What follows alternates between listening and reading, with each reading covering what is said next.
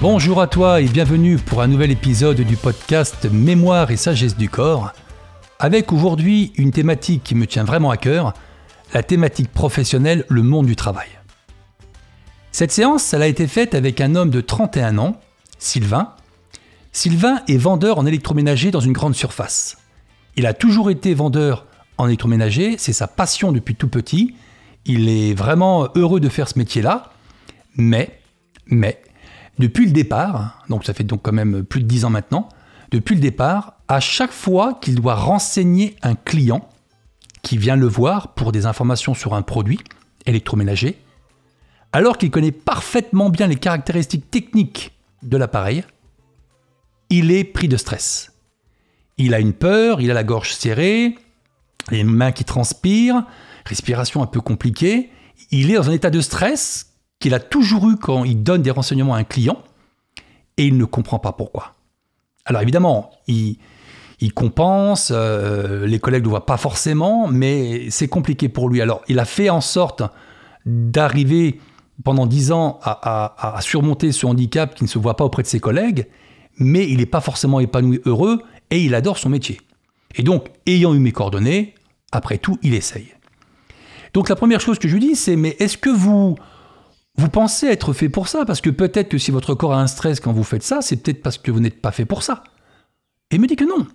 Non, pour lui, c'est pas ça. Il est, il adore tout ça, il adore cette ambiance, il travaille dans une grande surface, et me dit-il, ce qui est très intéressant d'ailleurs, mais c'est pas comme si je travaillais chez euh, Boulanger, chez Darty, euh, parce que là-bas, le vendeur euh, a une commission, et lorsqu'il remplit un bon de commande, il y a son numéro de vendeur, et il a son fixe, et il a aussi des commissions en fonction de ce qu'il a vendu, pour stimuler les vendeurs, ce qui est une courante pratique, mais pas dans les grandes surfaces.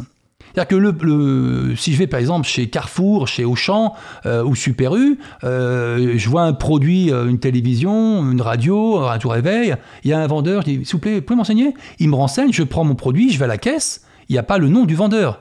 Il m'a donné des renseignements, mais il ne va pas toucher de commission. Et c'est ce qu'il me dit. Il dit j'ai pas de stress particulier parce que je n'ai pas de commission ou je n'ai pas de sanction, ça ça va pas changer mon statut. Et donc, Très, intéressante remarque d'ailleurs. Hein. Et donc, il, ne comprend pas. Ok. Donc, je lui demande de s'allonger, de fermer les yeux et de penser à une notion agréable, un paysage, une activité, un loisir, quelque chose qui soit positif, et je teste son système énergétique pour voir ce qui se passe en temps réel dans son corps. Une fois que j'ai fait ça, je lui demande de s'imaginer dans le magasin, dans son rayon électroménager, et d'imaginer que des clients viennent vers lui pour lui demander des renseignements sur les caractéristiques techniques d'une télévision, d'un DVD, de quelque chose qu'il peut avoir dans son rayon.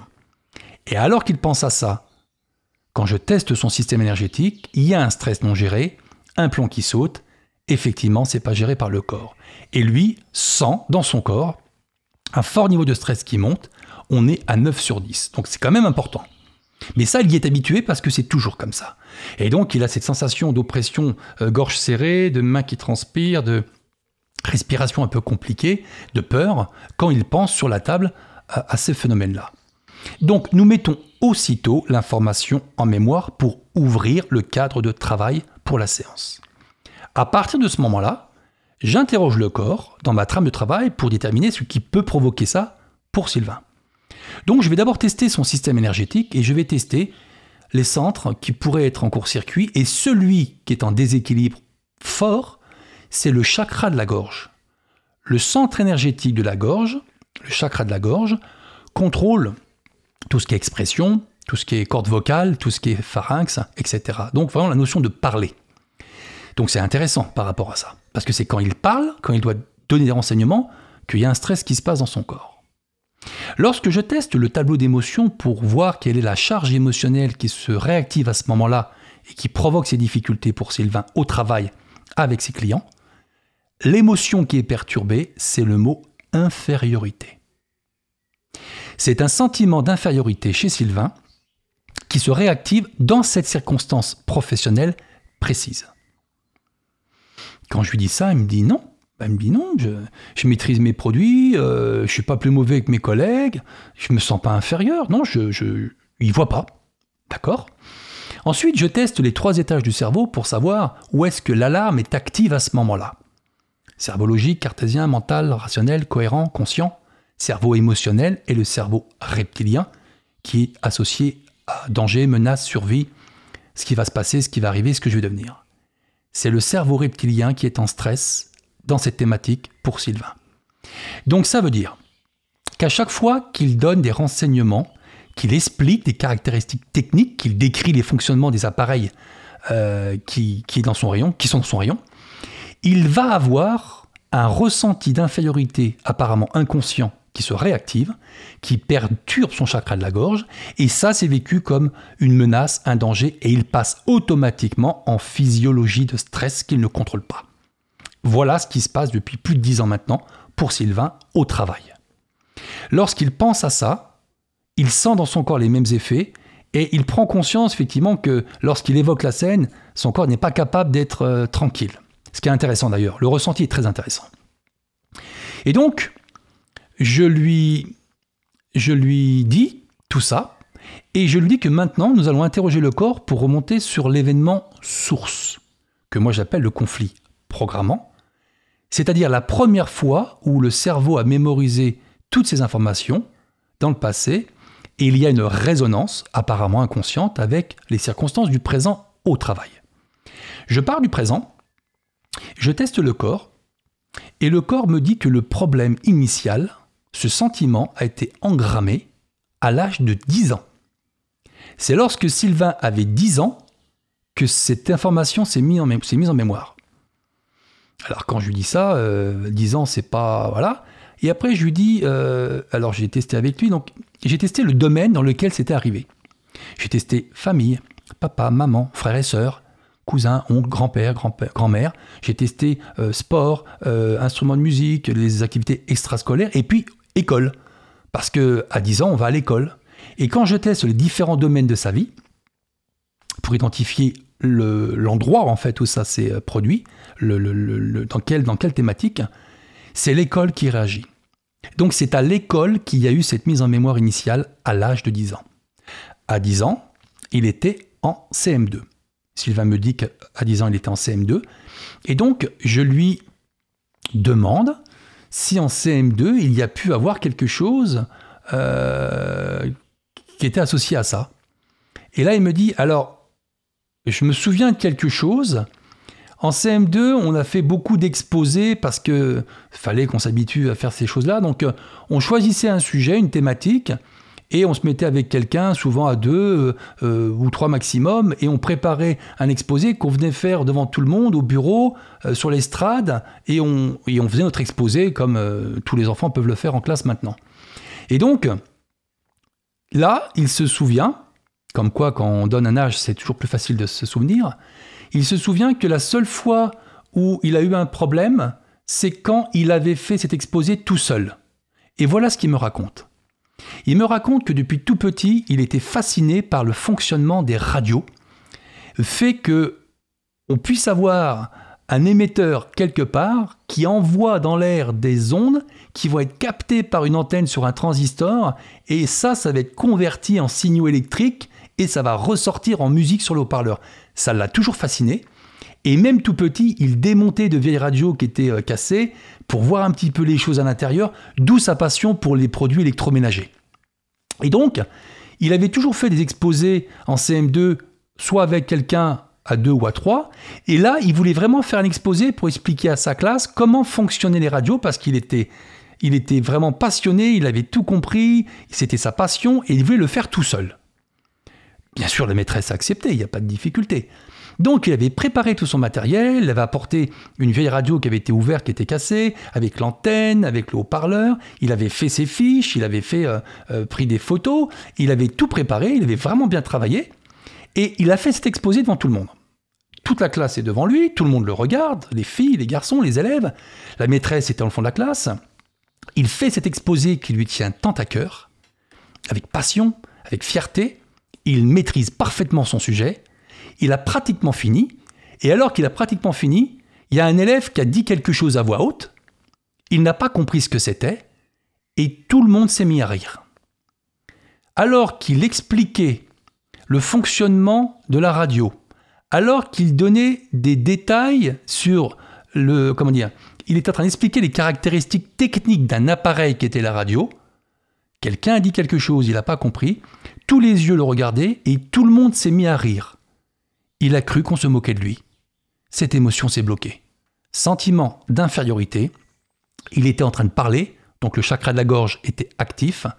Il n'a pas compris ce qui s'est passé. Il a cru que tout le monde se moquait de lui parce qu'il parlait, parce qu'il décrivait la, radio, qu'il donnait des caractéristiques techniques. Tu comprends peut-être maintenant la résonance avec le client qui lui demande les caractéristiques techniques et il doit parler pour donner des caractéristiques techniques. C'est ça son problème à Sylvain. Parce que pour le cerveau, les clients qui posent des questions sur euh, cette cafetière, sur ce téléviseur, sur n'importe quoi qui puisse être vendu dans son rayon, quand il doit donner ces caractéristiques, c'est la résonance de je donne les caractéristiques du fonctionnement de la radio quand tout le monde se met à rire quand je fais cet exposé à l'âge de 10 ans en CM2. Sentiment d'infériorité, stress. C'était ça l'empreinte émotionnelle initiale pour Sylvain. Je lui demande de fermer les yeux et d'imaginer qu'il fasse cet exposé et de vivre la difficulté qui a été la sienne à entendre tout monde rire lorsqu'il faisait cet exposé. Et quand il pense à ça, 9 sur 10 de stress, les mêmes symptômes dans son corps, les mêmes réactivations corporelles, et moi bien sûr, j'ai le plomb qui saute. Il a pris conscience à ce moment-là que c'était ça. Ce qui est logique, hein, euh, quand je te le raconte comme ça, ça te paraît évident parce que toi tu connais la fin. Mais, c'est comme ça, et c'est pour ça que c'est fascinant, que le corps a vraiment une mémoire, des mémoires euh, étonnantes. Il faut s'en servir tout simplement. Donc à partir de ce moment-là, nous savons pourquoi Sylvain est comme ça. Donc, qu'est-ce qu'on fait? Bah, on corrige. Donc, comme je le fais toujours, et maintenant tu es habitué à cette trame de travail, je le dissocie de la charge émotionnelle qu'il a ressentie lorsque tout le monde a rigolé quand il a fait cet exposé sur le fonctionnement et les caractéristiques techniques de la radio à l'époque en CM2. Donc, je remets son centrage émotionnel dans le moment où ça a sauté et je le dissocie de la charge émotionnelle. Une fois que c'est fait, je vais rééquilibrer tout son système énergétique et principalement le chakra de la gorge parce qu'il est en train de parler et c'est la fonction d'expression qui a été en stress devant le ressenti d'infériorité avec le rire des élèves. Une fois que j'ai fini cette harmonisation énergétique, je vais lui demander de repenser exactement au traumatisme comme s'il y était maintenant à l'âge de 10 ans. Donc il se met vraiment dans la même circonstance que je viens de te décrire, et l'émotion continue à monter un petit peu. Moi, à ce moment-là, je viens effacer cette charge émotionnelle. Je viens faire une libération de stress émotionnel alors qu'ils pensent vraiment vivre le même scénario et qu'ils sont encore à réactiver les mêmes stress. Au bout d'un certain temps, la charge émotionnelle s'efface. À ce moment-là, il n'y a plus dans le dossier de ce traumatisme pour Sylvain l'émotion d'infériorité et de stress associée qui avait été mise en mémoire à l'époque. Mais par contre, comme tu l'as compris, on ne peut pas archiver un dossier s'il n'y a pas une émotion associée à la circonstance, mais il faut que cette émotion soit gérée à 100% par le corps et le cerveau. Donc on va refaire l'histoire. Et donc je lui propose une version, parce que c'est toujours plus facile pour moi de proposer, parce que je sais ce que le corps a eu besoin de se ressentir pour ne pas avoir ce stress. Donc je lui propose un scénario, il me dit ah oui c'est bon ça, et il me le valide, et on le fait. Et voilà ce qu'il a imaginé. Il imagine toujours les yeux fermés, allongés sur la table de massage dans une position particulière, et moi je travaille en arrière-plan. Il imagine que, passionné par les radios et le fonctionnement des radios et l'aspect technique de tout ça, il avait décidé de faire s'exposer seul, au même moment, sur le même sujet. Son tour arrive, la maîtresse est dans le fond de la salle, tout le monde le regarde, et il est tellement passionné, tellement passionnant, tellement, comment dire, précis avec sa radio qu'il a apportée euh, ouverte. Il montre l'antenne, le fil, il dit à quoi ça sert, c'est converti en un signal électrique, ça vient alimenter le haut-parleur. Il décrit tout ça avec. Il est passionné, il fait un magnifique exposé, ce qui a été le cas dans la vraie version, hein, euh, d'ailleurs. Hein. Et simplement, il a pratiquement fini son exposé, et à ce moment-là, il y a quelqu'un qui dit quelque chose, dit Bravo, c'était super Et il se met à applaudir. Et tout le monde se met à applaudir en même temps et la maîtresse aussi. Donc je lui demande d'imaginer que à la place que quelqu'un fasse une remarque à voix haute, qu'il ne comprendra pas et que tout le monde rigole, qu'il imagine que tout le monde a trouvé ça génial, que quelqu'un, un élève s'est laissé emporter par son enthousiasme, a dit super, c'est génial. Il a applaudi et tout le monde applaudit en même temps avec un sourire et là il se sent fier. Je lui dis imaginez que ça se passe tout de suite, vous vous sentez fier, votre exposé a été magnifique, ça a plu, tout le monde a adoré, c'était super. À ce moment-là, son cerveau ne faisant pas la différence entre la réalité, l'imagination, le symbolique et le virtuel, il ressent dans son corps ce qu'il aurait ressenti à l'époque si ça s'était passé comme ça. Et moi, je fais un copier-coller de cette charge émotionnelle. Je viens faire une mise à jour de l'empreinte émotionnelle sur le traumatisme, et à ce moment-là, son cerveau et son corps ne pourront plus trouver l'historique émotionnel qu'il avait à l'époque ressenti. C'est impossible. C'est effacé. On n'efface pas le souvenir conscient, logique, mental, rationnel. On efface la charge émotionnelle et donc on ne peut plus trouver les sensations que le corps avait eues à ce moment-là. Et ça, c'est le secret de ce que je fais. C'est le secret du corps. C'est que, je te l'ai déjà dit, hein, je te le répète, l'événement est neutre. Peu importe l'événement, peu importe l'événement. Nous, on le considère comme atroce, euh, difficile, intolérable, euh, injuste. Et, et on a le droit, c'est vrai. Mais le cerveau, lui, ne retient qu'une chose. Quelle est l'émotion que je ressens quand je vis cette scène? Est-ce que je gère cette émotion ou est-ce qu'il y a une surintensité? Je ne la gère pas. Il y a un plan qui saute au niveau énergétique une zone du cerveau qui s'active, une émotion qui est engrammée et une photo qui est prise dans tous les ressentis corporels, où ça se passait, avec qui, et ça deviendra un dossier qui ne sera pas géré, qui ne sera pas archivé, et qui potentiellement se mettra en résonance dans le futur, dans des circonstances où, même sans le comprendre, je vais être exposé à des stimuli, des émotions communes, des, des informations de l'environnement qui vont venir réveiller tout ça. Et c'est ce qui se passait au niveau professionnel pour Sylvain qui est vendeur. Une fois que j'ai fait ça, nous avons fini la séance. Je lui demande, je te rappelle que ça prend une heure. Je, lui demande de remonter, euh, de s'asseoir sur le bord de la table pour qu'il reprenne un petit peu ses esprits. Et puis je lui demande de repenser, comme en début de séance, à la même notion agréable, positive, ce qu'il avait imaginé pour reprendre un référentiel équilibré. Il repense à la même chose, il se sent bien. Je teste son système énergétique, tout va très bien. Parfait. Ensuite, je demande à Sylvain de repenser qu'il soit maintenant dans son rayon, dans son travail, dans son magasin, et des clients viennent le voir pour avoir des renseignements sur le fonctionnement d'un appareil ou des précisions techniques, et qu'il imagine qu'il soit pris des mêmes symptômes qu'il a toujours eu jusqu'à présent. Il ne se passe rien pour Sylvain. Il me dit, ben, je, je comprends pas, ça monte pas. Je lui dis, oui, c'est normal, c'est le but. Hein. Il est étonné. Je lui dis, insistez, insistez. On vous demande, de, voilà, on vous demande des renseignements, pensez à la gorge serrée, des transpirations, tout ce qui se passe depuis, euh, depuis 10 ans. Et il ne ressent rien. Lorsque je teste son système énergétique, évidemment, il n'y a plus de stress, il n'y a plus la résonance possible. Sylvain est quand même très étonné. Il est content, mais il est quand même étonné. Je lui dis, vous ne pouvez plus trouver la résonance parce qu'on a mis à jour l'empreinte émotionnelle qui était à l'origine de cette difficulté.